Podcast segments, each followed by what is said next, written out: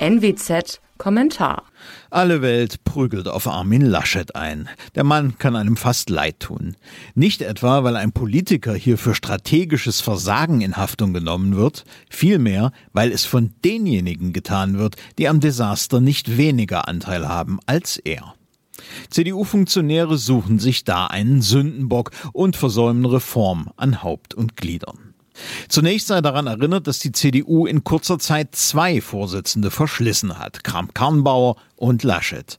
Mit beiden war kein Blumentopf zu gewinnen. Beide waren aber auch die Favoriten der Funktionäre, die diese Personalien über Parteitagsmechaniken durchdrückten.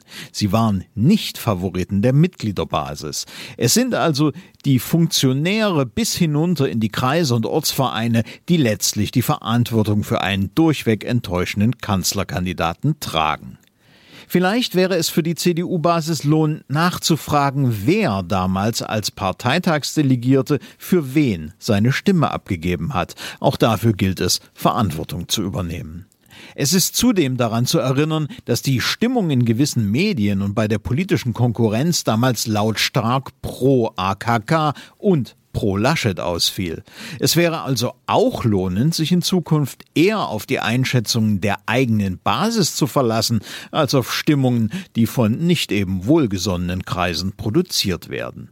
Es sieht allerdings nicht danach aus, als würde in der Union ernsthafter Reformwille sein Haupt erheben. Die Art, wie Armin Laschet seine Nachfolge zu regeln beginnt, ist nämlich genau die Art des überlebten Kanzlerwahlvereins. Mein Name ist Alexander Will. Sie hörten einen Kommentar der Nordwestzeitung.